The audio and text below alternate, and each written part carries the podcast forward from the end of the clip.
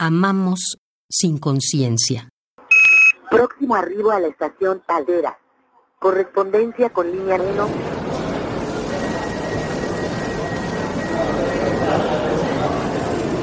Existe un amor especial hacia el metro, ya que solamente lo usan quienes lo necesitan.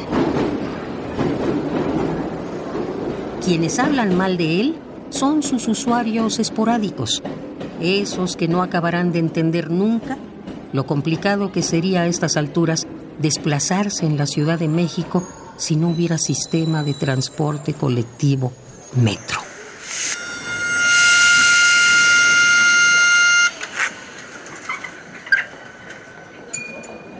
¿Cómo hacer más nuestro el metro que usándolo?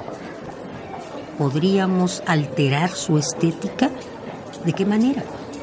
¿Podríamos ser la estética y o la cultura del reciclaje?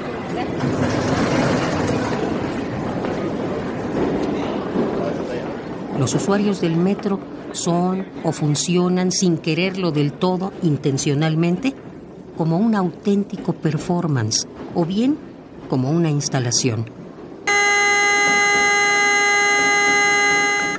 ¿Qué somos los usuarios del metro? ¿Paisaje urbano? ¿Paisaje subterráneo? ¿Paisaje de movimiento humano intermitente?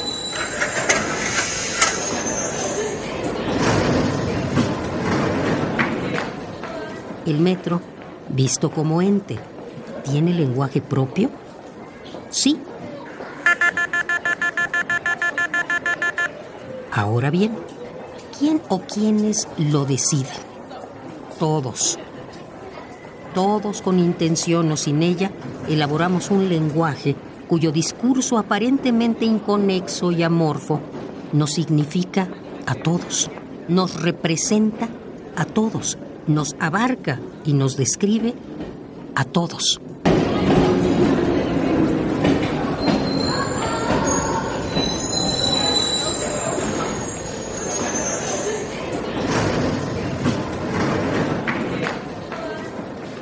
Amamos sin conciencia.